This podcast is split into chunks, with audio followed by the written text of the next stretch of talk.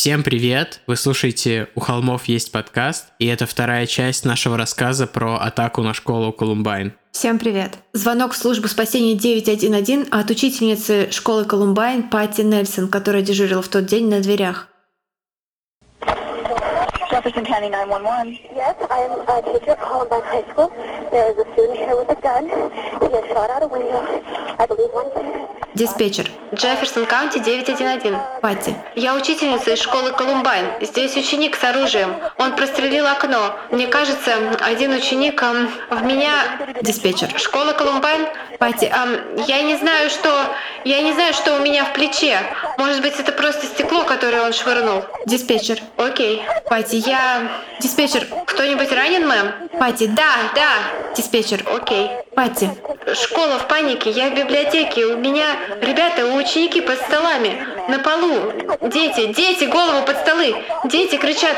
Все кричат. Учителя попытаются что-то сделать. Нам нужна полиция. Диспетчер. Вы получите полицию. Пати. Вы можете, пожалуйста, поторопиться?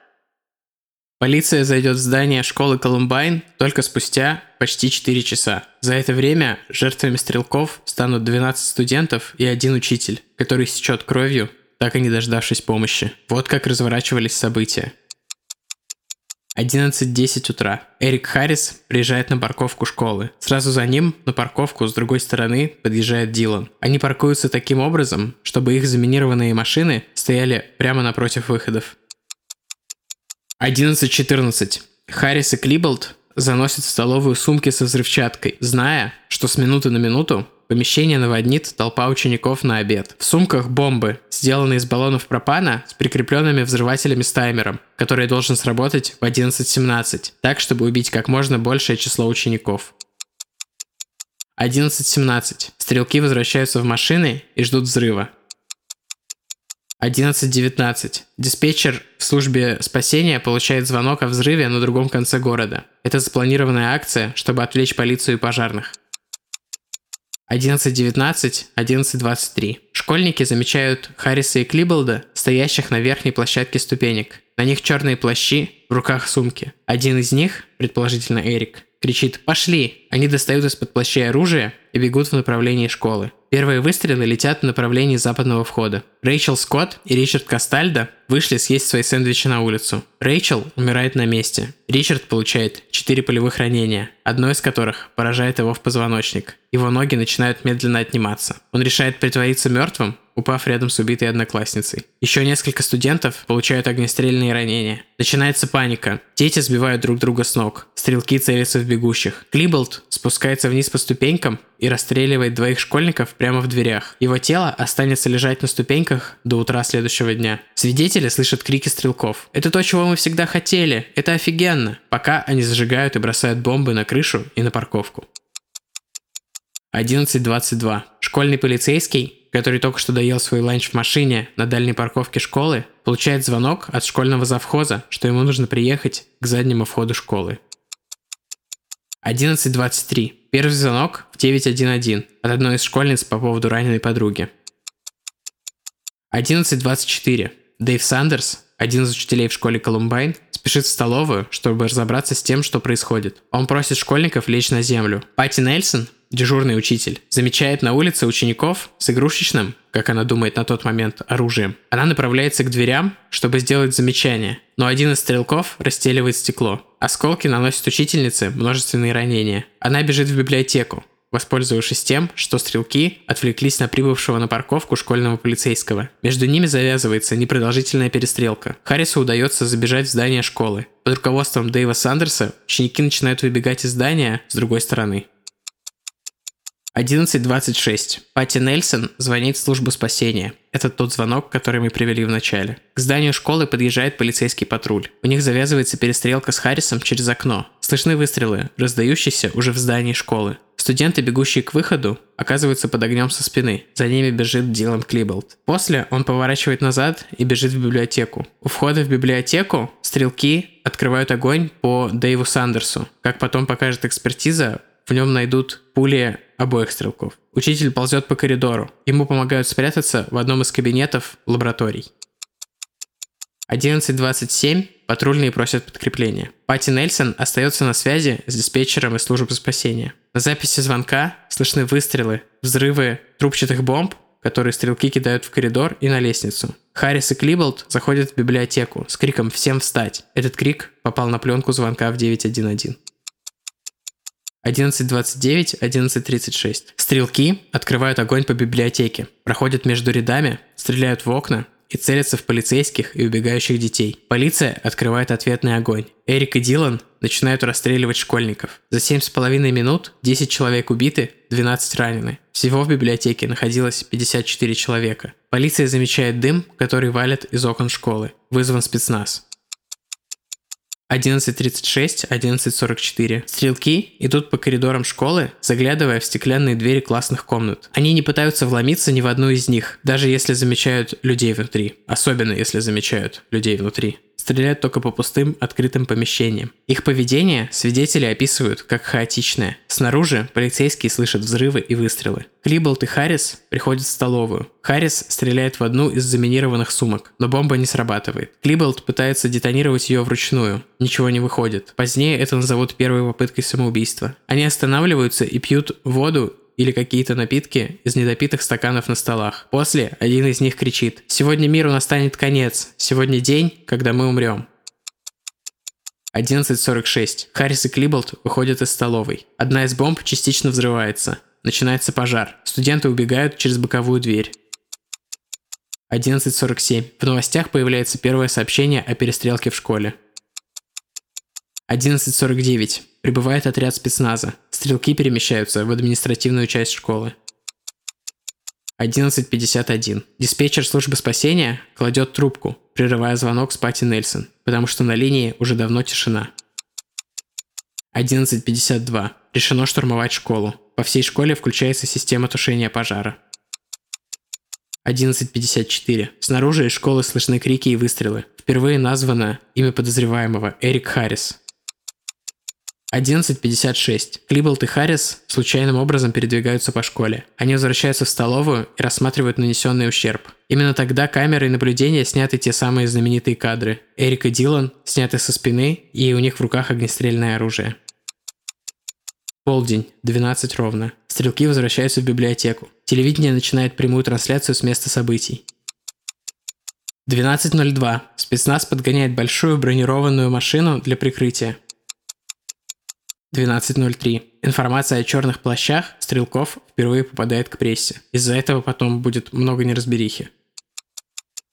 12.02, 12.05. Парамедики спасают троих раненых возле входа в столовую. С библиотеки слышны выстрелы. Эрик и Дилан стреляют в полицейских из окна. Те отвечают огнем. Вертолет новостей начинает кружить над школой, передавая картинку в прямой эфир. Позднее один из учителей признается, что до сих пор не может терпеть, когда над головой слышит звук вертолета.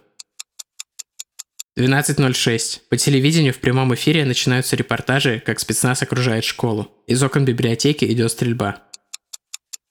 12.08. Эрик Харрис и Дилан Клиболд совершают самоубийство после того, как прекращают перестрелку с полицией.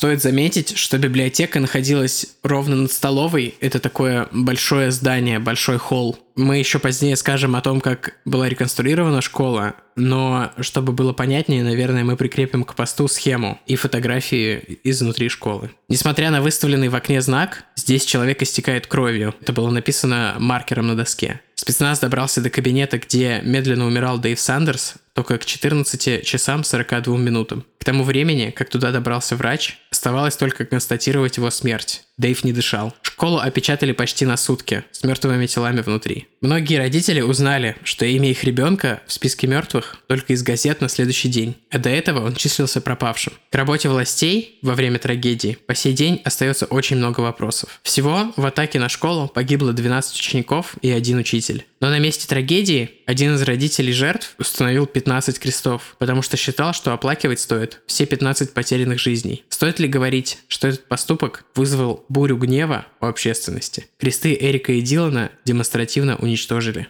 Мать Дилана Клиболда Сью, как и все матери учеников школы Колумбайн в тот день, получила тревожный звонок на работу, как только новость попала на телевидение. Ей позвонил ее муж, обычно такой спокойный и рассудительный. Он сбивчивым голосом говорил ей о стрельбе в школе и о том, что подозреваемые, имен которых тогда еще не называли, были одеты в длинные черные плащи. Она не сразу поняла, что он хочет сказать, но тут же помчалась домой. Ехать было ей около часу. Всю дорогу она прокручивала в голове его слова. Одно мгновение они казались ей полной чушью, а в следующее — страшной и неминуемой правдой. Она мечтала о том, что, придя домой, перероет всю комнату Дилана и отыщет там этот чертов черный плащ, который не смог найти ее муж. Ведь это тот самый плащ, который они купили Дилану по его просьбе всего несколько месяцев назад. Но когда она приехала, муж сидел на ступеньках на улице, а в доме уже была полиция. Шел активный обыск.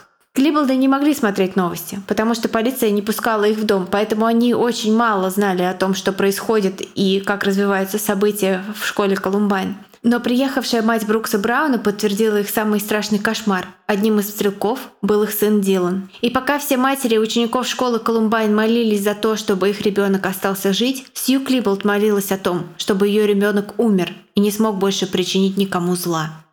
Полный отрывок э, вот этих описания этих событий глазами Сью я постараюсь перевести и опубликовать в нашем телеграм-канале. Как только новость об атаке на школу Колумбайн переросла из локальной в национальную, журналисты начали пытаться достать информацию из первых рук. Одним из первых, кто поговорил с прессой, стал Брукс Браун. Журналисты приехали домой к нему вечером в день атаки. Возможно, это связано с тем, что он был тесно связан э, с так называемой мафией плащей. Эта история очень запутанная и пресса, собственно, тоже в ней очень запуталась. И первое время были сообщения, что стрельбу устроила именно она. Хотя Эрик и Дилан в нее не входили. Они общались с ребятами оттуда, но плащи у них были просто потому, что им нравилось, как они выглядят, и они прикрывали оружие.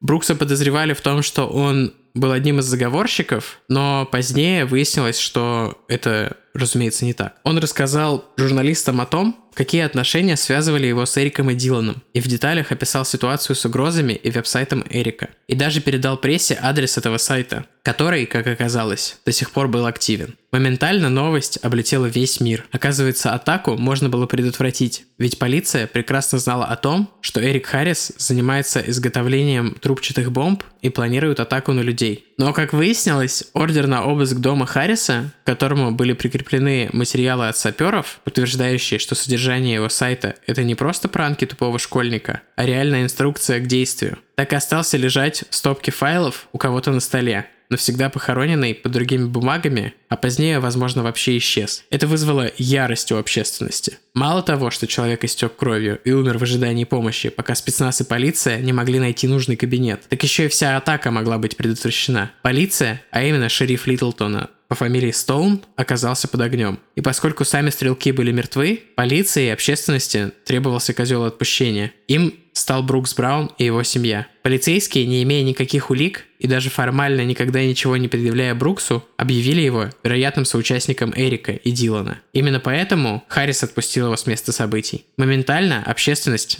накинулась на Брукса. Его начали травить, кричать на него на улице, посоветовали не возвращаться больше в школу, потому что там его никто не хочет видеть. Кроме того, жителей Литлтона очень оскорбило то, что мать Брукса Джуди оказывала поддержку родителям Дилана. Брукс рассказал о страшном буллинге, который творился в стенах школы. Буллинг, о котором знали учителя, но ничего не делали. Ему не поверили. Брукс продолжит настаивать на своем. И существует определенная полемика вокруг этого, но многие склонны доверять Калину в его аналитике и признают, что какого-то специфического буллинга там не было. По крайней мере, я так считаю. Все было как везде. Но в то же время существует видео, где Брукс приводит какие-то доказательства этого буллинга. Если вам интересно, пишите нам, мы вам скинем это видео. Семья Брукса вместе с семьями нескольких пострадавших и убитых детей начали добиваться расследования халатных действий полиции, которое длилось несколько лет и привело к тому, что материалы дела вот этой стрельбы, атаки на школу Колумбайн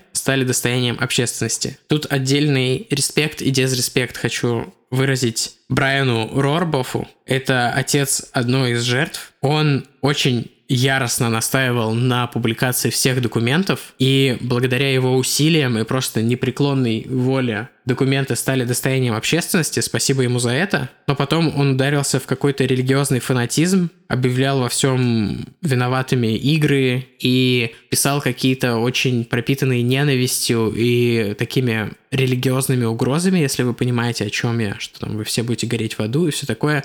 На мемориале он настоял на том, чтобы была вот такая фраза. И вообще его дальнейшая реакция была очень завязана на религию и с психологической точки зрения неверно, как мы теперь знаем, вот спустя 20 лет э, глубокой аналитики этой стрельбы и многих других. Родителям и, в принципе, всем заинтересованным так никогда и не удалось привлечь к ответственности тех полицейских, которые ничего не предприняли по поводу веб-сайта Эрика. Но благодаря им информация о трагедии не замалчивается, а известна всем. Ну и вообще вопрос с тем, что полиция не получает по заслугам в Америке, сейчас стоит очень остро, как видно из новостей. Ну да.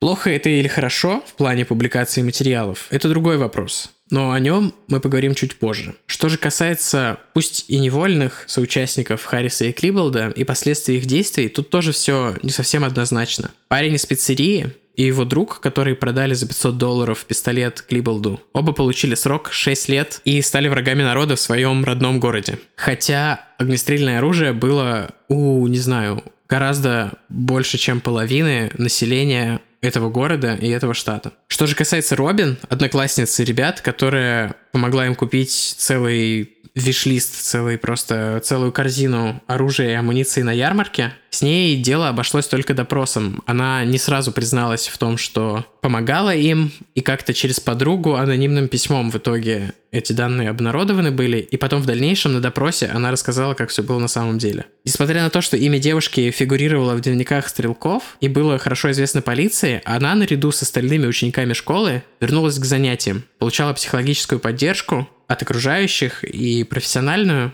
И почему так вышло, не совсем понятно. Но о ее виновности тоже сложно говорить. Вряд ли она предполагала, что это выльется в такую ужасную атаку, а как я уже сказал, оружие было у каждого второго. Э, тут понятно, что она не предполагала, но просто непонятно, почему те два чувака получили по 6 лет за решеткой, а девочку просто погладили по голове. А там была какая-то пли-дил и предоставили иммунитет за информацию, которую она сообщила. А те чуваки, наверное, не очень сотрудничали. Ну и... Ну, все равно это как-то несправедливо. Общественности нужны были козлы отпущения, и проще сделать из двух каких-то задротов из пиццерии, чем... Проще козлы, чем козы. Это обратная сторона сексизма такого. Возможно. Школа Колумбайн была закрыта до начала нового учебного года. Ученики получали свои дипломы и доучивались последние месяцы в соседней школе во вторую смену. Были большие дебаты по поводу того, сносить школу, оставлять, перестраивать или оставлять как есть. Но в итоге было решено сделать довольно существенный ремонт, и за лето его произвели отчасти,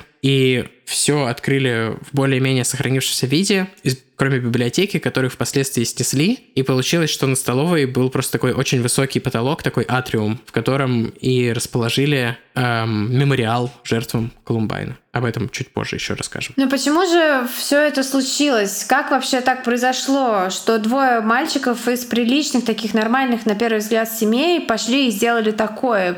И почему, в принципе, такое возможно и такое случается? Ответы на эти вопросы будоражат многих. Меня, например, будоражит. И, конечно, люди ищут простых ответов, понятных ответов, а не каких-то там сложных вещей. Они ищут, куда там указать пальцем и сказать, ты виноватый, там, вот это виновато. Среди популярных причин, почему же это произошло, например, музыка. Как известно, Эрик и Дилан были фанатами Nine Inch Nails, Марла Мэнсона, Рамштайн и прочего тяжеляка.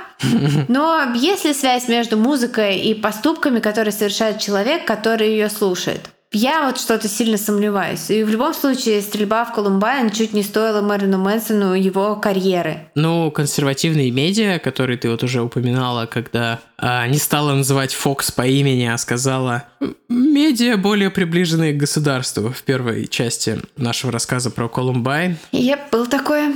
Они нашли в Мерлине Мэнсоне козла отпущения, ну, еще в двух индастриал группах, типа Рамштайн и вот эта вторая, которая КМФДМ. Перевод там немецкая фраза с каким-то неправильной грамматикой, но переводится она более-менее как «никакой жалости большинству». Это вольный перевод самой группы. Я не совсем понял. Я прочитал статью, но у меня осталось какое-то очень поверхностное понимание, там как-то очень все сбивчиво и странно. Но чуть позже еще упомяну это. Я думала, это переводится «kill motherfucking Mode». Это в России так э, в шутку переводили. Ладно, расскажу тогда сейчас. Это какая-то а, американо-немецкая группа, но я так понимаю, что базировались они в основном в Германии. И в 99 году распались. Но это никак не связано с атакой но по странной случайности их последний десятый альбом, который вот ознаменовал их м, расформирование, вышел 20 апреля, в день шутинга. Разумеется, это не было специально, потому что, ну, они не знали заранее. Они позже, правда, потом сойдутся... Они не специально. Немецкая группа, извини, что перебила, не специально в день рождения Гитлера выпустила новый альбом. Вот э, это они могли знать заранее.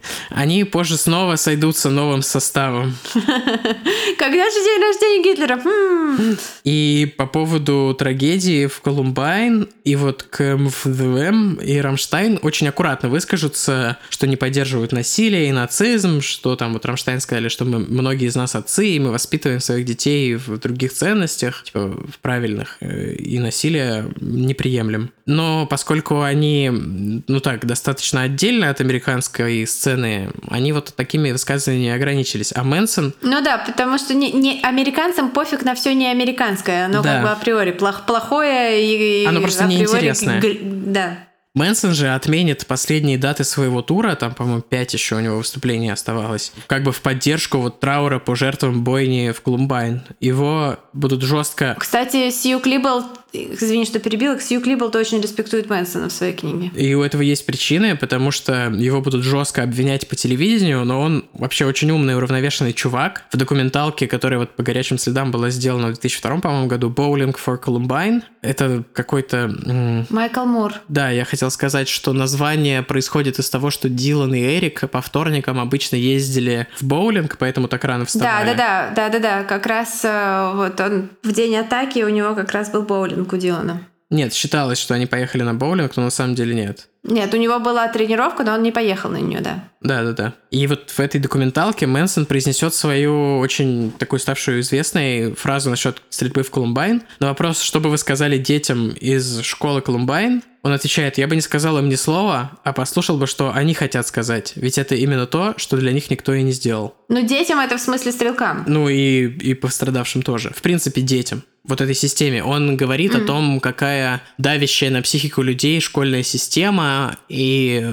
как легко сказать, что Мэнсон виноват, потому что он одевается как хочет и поет э, такую музыку, которая ему нравится, и вообще типа Потому что он не христианин, например. да. индивидуальность, вот э, вопреки этой, этому давлению массы. Да.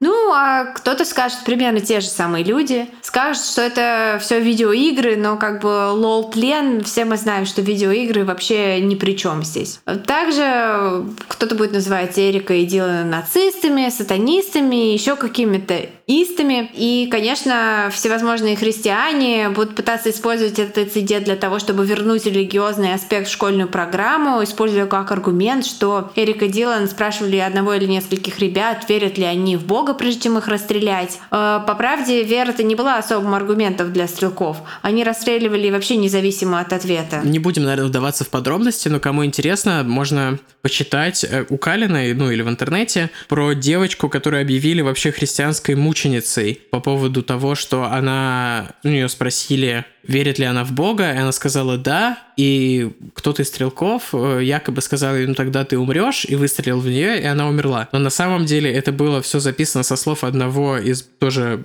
раненых в библиотеке ребят, и оказалось, что он вообще все перепутал, и там была книга выпущена о ее вот жизни, Кесси, по-моему, ее звали. А оказалось, что это была другая девочка, которая, собственно, в новостях, э, ну, журналистам сказала, на самом деле это я сказала, и я жива. Ее жестко травили, там вообще очень-очень такая серая зона морали, и вот такая не очень приятная сторона вот этой клерикальной системы, которая пытается привлечь прихожан на фоне трагедии. Вот там вот, вот эта вот тема, кому интересно, почитайте, напишите, я там имена поищу и скажу точно. Конечно, очень многие пытались использовать э, эту атаку в своих целях, политизировать ее максимально. И даже вот в теориях заговора используется активно атака как аргумент, что типа это как вот 9-11 организовали, типа американское правительство, так и Колумбайн для того, чтобы это был первый шаг, чтобы начать закручивать гайки, устраивать полицейское государство туда-сюда.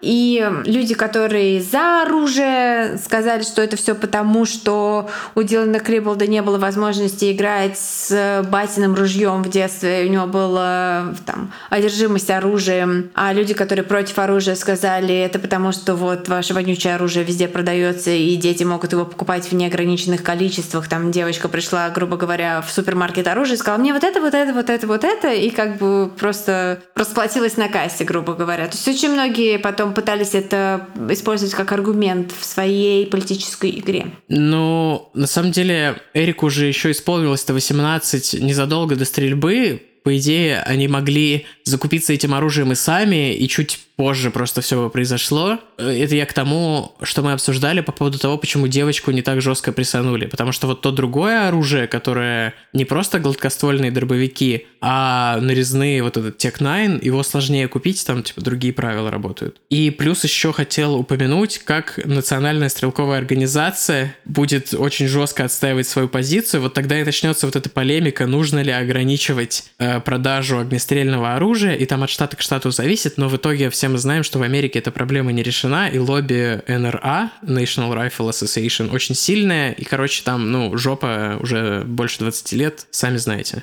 Полыхает. Да, и э, по поводу того, как выбирались жертвы, у Эрика нашли потом список в кавычках врагов, его вот этот kill-лист, которые никогда не обнародовали, но по факту убивали людей они рандомно, просто стреляли, как, как стрелялось. Еще многие люди винят родителей. Ведь что может быть проще? Люди думают, что с ними этого никогда не случится, что они никогда не воспитают нового Эрика Харриса или Дилана Клиболда, потому что они-то нормальные, и в отличие от родителей тех уродов, не воспитают других уродов. Ну, то есть нормальный человек, нормальный Родители не воспитают какого-то психопата-маньяка. Не знаю про родителей Эрика, но кто сомневается в том, что у Клиболда были нормальные родители, посмотрите любой из talk его матери Сью Клиболд. Это потрясающий человек, который абсолютно взял свою личную трагедию и свой личный fail как родителя, ну, по факту fail, да, и сделал из этого пример,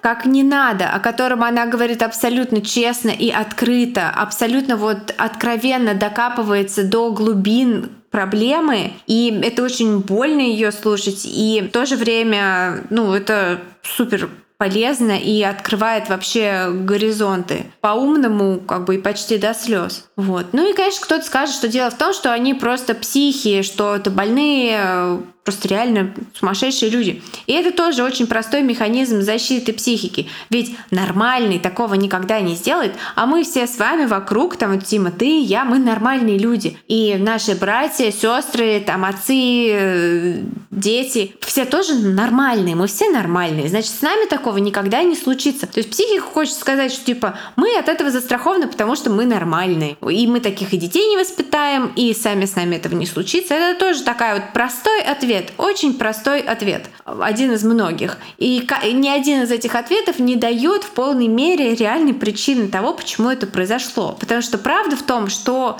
на этот вопрос нет простого ответа. И поэтому он очень страшен. И больше всего на эту тему, мне кажется, подходящей э, фраза э, профессора психологии Дэвида Соломона который сказал, что по отдельности Эрик не до Гитлер, который в своих дневниках фантазирует об изнасилованиях и убийствах, а Дилан не до Холден Колфилд, который в своих дневниках чаще всего употребляет слово «любовь» и постоянно пишет о том, что только суицид поможет ему перестать так сильно ненавидеть себя. И вот когда эти два «недо» встречаются, получается сверх. Как мы шутили при подготовке, это как если бы Дед из норвежских металлистов, о которых у нас был выпуск, встретился бы с Варгом если бы между ними не было прослойки из Юронимуса, то все было бы гораздо жестче. Норвегия сгорела бы дотла, безусловно. Или как если бы Варк встретился с э, убийцей Джона Леннона. Мне кажется, убийца Джона Леннона тоже депрессивный убийца. Ну, тоже такой, да, невеселый чувачок. Кстати, в подкасте про теорию эволюции какое-то время назад я наткнулась на разбор трагедии с точки зрения ее последствий для мира, в котором мы живем, как бы глобальных последствий. И создатели подкаста предполагали, что такая трагедия к лучшему. Она учит нас, выживших, откуда может прийти опасность. Что это может прийти от двух совершенно обычных парней с полными семьями и хорошими оценками. Что еще раз доказывает, что мы совершенно не знаем людей, которые нас окружают, и бояться надо всех,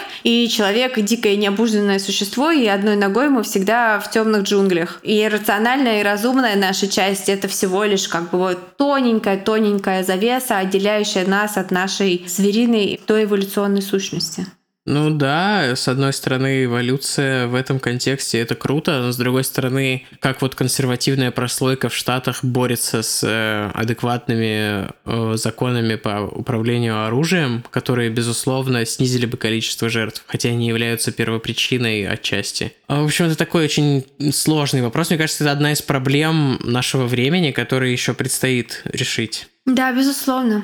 Разумеется, Эрик и Дилан в кавычках вдохновили очень много людей, которые испытывали схожие проблемы. Мы не пытаемся сказать, что они сделали это потому, что Эрик и Дилан их вдохновили. Они сделали бы это в любом случае. Эрик и Дилан им просто предложили как бы паттерн. Вот это вот действие на стыке массового убийства и терроризма. То есть мы не просто приходим и расстреливаем своих э, там, одноклассников или людей своей школы или своих коллег. А это еще происходит э, в такой театральной обстановке с шоу, с вертолетами, с э, публикациями в соцсетях, с всплывающими дневниками и всем таким. И, разумеется, последствия 20 апреля 99 года оказались долгоиграющими. На самом деле, вот эта обратная сторона того, что обнародованы документы по делу в таких количествах, потому что вот их план, изначальный план, о котором мы не говорили сознательно, который мы не описывали, этот план, он э, достаточно хорош, и он служит э, для многих людей именно руководством к тому, как это можно сделать. Да, собственно, большая проблема, почему у них их основной план провалился, они планировали там больше сотни жертв. В том, что Эрик не умел толково паять, он там как-то намудрил в схеме, и его взрыватели не работали на пропановых бомбах, на больших баллонах. С одной стороны, если говорить о плюсах и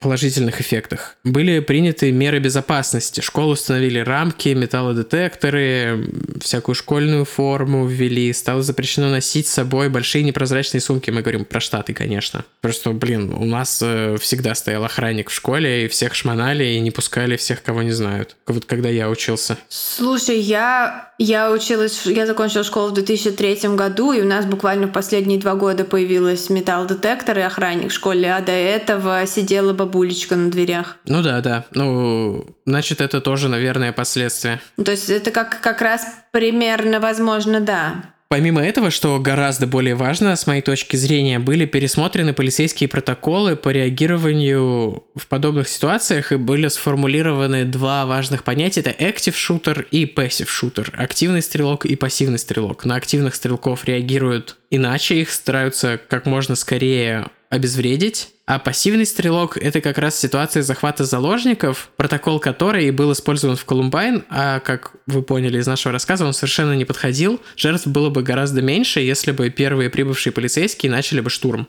сразу. В конце концов, Эрик и Дилан хотели умереть от полицейских пуль. Ну, так спекулирует Калин, но, скорее всего, это правда. Да, чтобы немножко структурировать то, что я сейчас так эмоционально рассказал, раньше было принято вот делать периметр, окружать здание и сдерживать распространение, и когда спецназ зашел, они как раз комната за комнатой оставляли безопасную зону за собой и методично прочесывали все здание. Сейчас делают иначе. В идеальном случае команда из четырех офицеров строится, они называют это diamond shape, ромбом, так, чтобы смотреть вперед, направо, налево и назад. И вот эти формации двигаются на звук и максимально быстро нейтрализуют стрелков, даже если они убивают невинных, в этом случае это математически все равно лучше, чем если активный стрелок продолжит стрелять, потому что он неизбежно больше жертв ранит или убьет за это время. Этот протокол спас десятки, если не сотни жизней. Очень круто, что это ввели. А если не набирается четырех копов, то они обязаны идти даже один, даже вдвоем. Это как бы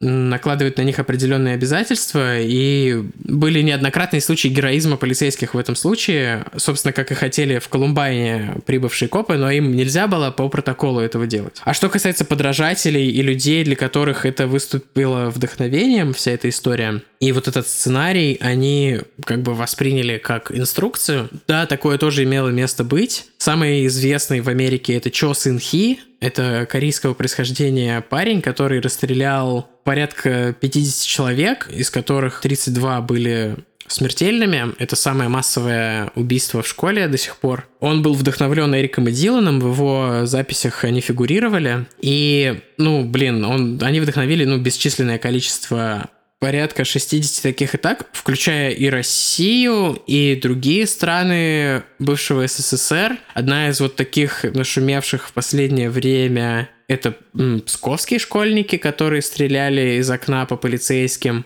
и потом застрелились. Ну и, конечно, атака в Керчи, которая была очень массовая по количеству смертей. И там стрелок э, открыто подражал Дилану и Эрику. Он оделся, как они, и у него была футболка с надписью «Ненависть». По сути, прямая отсылка к надписи «Wrath» на одной из футболок стрелявших. По-моему, у Эрика было написано «Естественный отбор», а у Дилана «Wrath» — «Ярость», «Ненависть». Первое из множества нападений на школу, вдохновленные э, Харрисом и Клиболдом, случилось вообще офигеть всего через 8 дней после Колумбайна. Это произошло в Канаде. 14-летний мальчик при, пришел в школу с дробовиком и убил одного ребенка. Ну и это сформировало такой целый фанатский культ, на самом деле. А ребята называют себя Колумбайнерс. Это не обязательно стрелки, а просто люди, которые типа считают, что Эрик и Дилан молодцы. И кто сочувствует им, да, у них очень много сочувствующих. Самое ужасное, что я увидел вот своими глазами, я смотрел, когда документалки готовился к выпуску, я смотрел Zero Hour,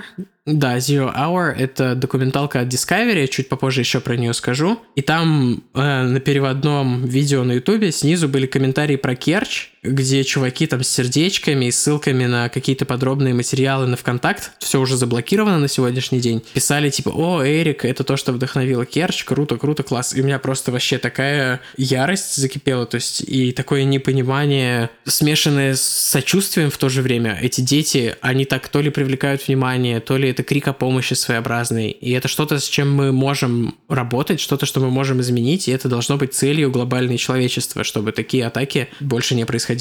Ну, просто эти два чувака, Эрик и Дилан, они что-то воплощают для этих детей. Они воплощают какой-то героический образ для них. Ну, скорее. Но на самом деле, если посмотреть, извини, что перебил, я недавно пересматривала фильм «Брат 2», он тоже ведь недалеко ушел от Дилана и Эрика, так-то, если осудить. В смысле, если так посмотреть. Так что это очень страшная и непонятная вот эта тема, кто вдохновляет людей, как бы в ком люди видят героя, несмотря на отрицательность. Смотри. Несмотря на явное зло. Ну, у меня не было какого-то резко негативного опыта в школе, и в какой-то момент я понял, что я сам, может быть, не самый приятный человек на Земле, и я старался свое поведение регулировать, и у меня был недавно период, когда я писал ребятам, над которыми прикалывался в школьные годы, и я извинялся перед ними, потому что там был, например, мы ездили в лагерь с чуваком, и над ним все издевались из-за лишнего веса, и я тоже к этим издевательствам присоединился. А недавно мне стало очень стыдно, я ему написал и попросил прощения, и он отреагировал, он вообще сказал такую фразу, «Я знаю, что ты и ребята этого не имели в виду, спасибо, что написал». И это было вообще не такой реакции, которую я рассчитывал, он мог, типа, матом обложить, и у него было бы полное право на это. И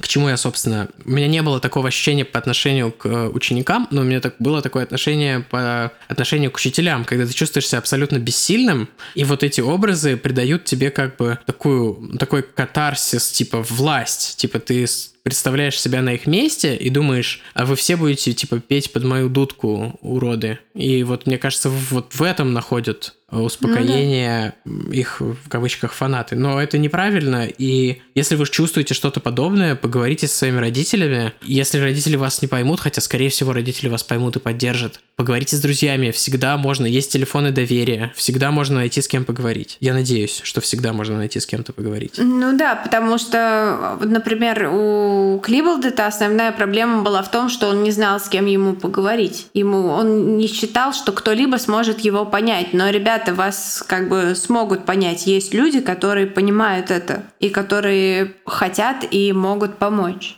Ну и Дилан считал, что он должен все делать сам что это тоже такое. Не берите на себя больше, чем можете. Попросить помощи нормально. Вот. Да. Попросить о помощи это не признак слабости. И, кстати, хотела сказать по поводу Керчи, что к сожалению, да, этот случай, он, поскольку это крупнейший вот на территории нашего такого постсоветского пространства школьной стрельбы, и он вдохновил именно этот случай уже вот 15-летнего мальчика, который, я не знаю, слышал он про Колумбайн или нет, но год назад в, кажется, Саратовской области а, мальчик пошел с зажигательной смесью и топором а, атаковать учительницу и каких-то одноклассниц. И, кстати, оставил видеообращение мнение тоже. Вот это именно, да, то, что отличает Колумбайн от э, шутингов, которые были до этого. Театральность и вот такой, типа, месседж, послание. Ну да, миссия, то есть, как мы говорили, mission killers, которые убивают, чтобы передать какое-то, да,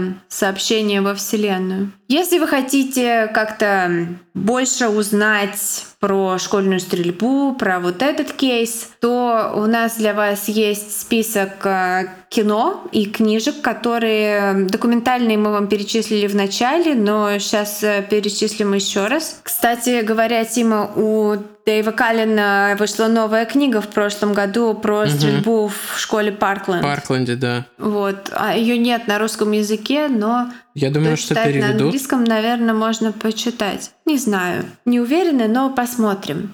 А, из кино Советую фильм «Слон» Гаса Ван Санта. Он, конечно, не, не основан на реальных событиях, но вдохновленный ими. Фильм тяжелый, фильм крутой. Посмотрите, если интересно. Ну и насколько я понимаю, он снят как раз на волне того, что считали, что причиной всему буллинг. Что не совсем так, потому что, ну, Эрик был психопатом и сделал бы это в любом случае. И у него не было внешних э, причин, они были внутренние, поэтому их э, сообщение такое невнятное. То есть, если бы это были спортсмены, которые над ними издеваются, почему не убивать спортсменов? Они убивали случайно. Они просто засовывали оружие под столы и выстреливали, не глядя, кто там. То есть, это такое... Относитесь осторожно и критически ко всему, что смотрите на эту тему. Вот мой месседж. Но фильм шикарный. Я в данном случае говорю исключительно про фильм. А, что-то не так с Кевином. Это история родителей тинейджера-психопата, который в любой момент э, готов взорваться.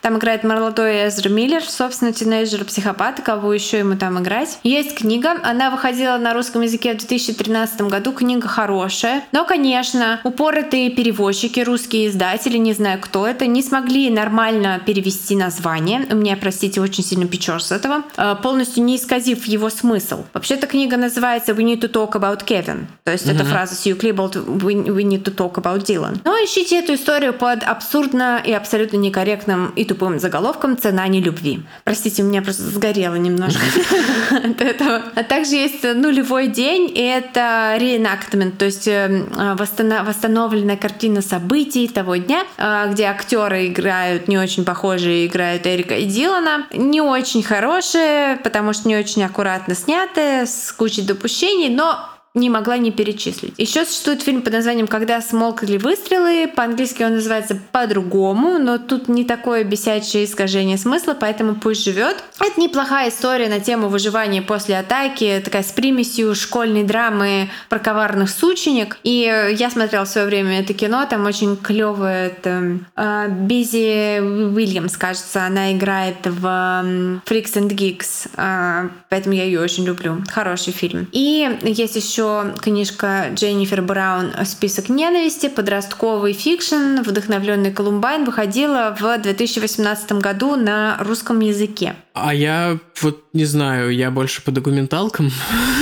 Я вот посмотрел в основном две Первая из них э, снята Discovery в 2004 году, называется Zero Hour. Даже, собственно, это сериал Zero Hour, и у них есть эпизод про Колумбайн. И, ну, очень мало тогда у них было информации, не все было обнародовано, про дневники было неизвестно. И это Limited Series от Showtime. Привет, Декстер, и привет, Хэнк Муди. Называется Active Shooter America Under Fire. 2017 года сезон, там последний эпизод, восьмой, как раз про Колумбайн. А первый, кстати, про стрельбу в Аврора у нас в выпуске про убийство, вдохновленное Джокером, есть про стрельбу в Авроре. Там основной, основная история в том выпуске. Да, про, про Джеймса Холмса, еще одного больного ублюдка. Дэйв Каллен, кстати, говорит, что вот это вот uh, Active Shooter America Under Fire это самая правдивая и крутая. Он ее опрует, короче, но на самом деле там просто... А ты опрувишь Дэйва Каллена весь выпуск, мы поняли. Там просто большая часть документалки, где-то четверть, это интервью с Дэйвом Калленом. Сексуален, Дэвид Каллен.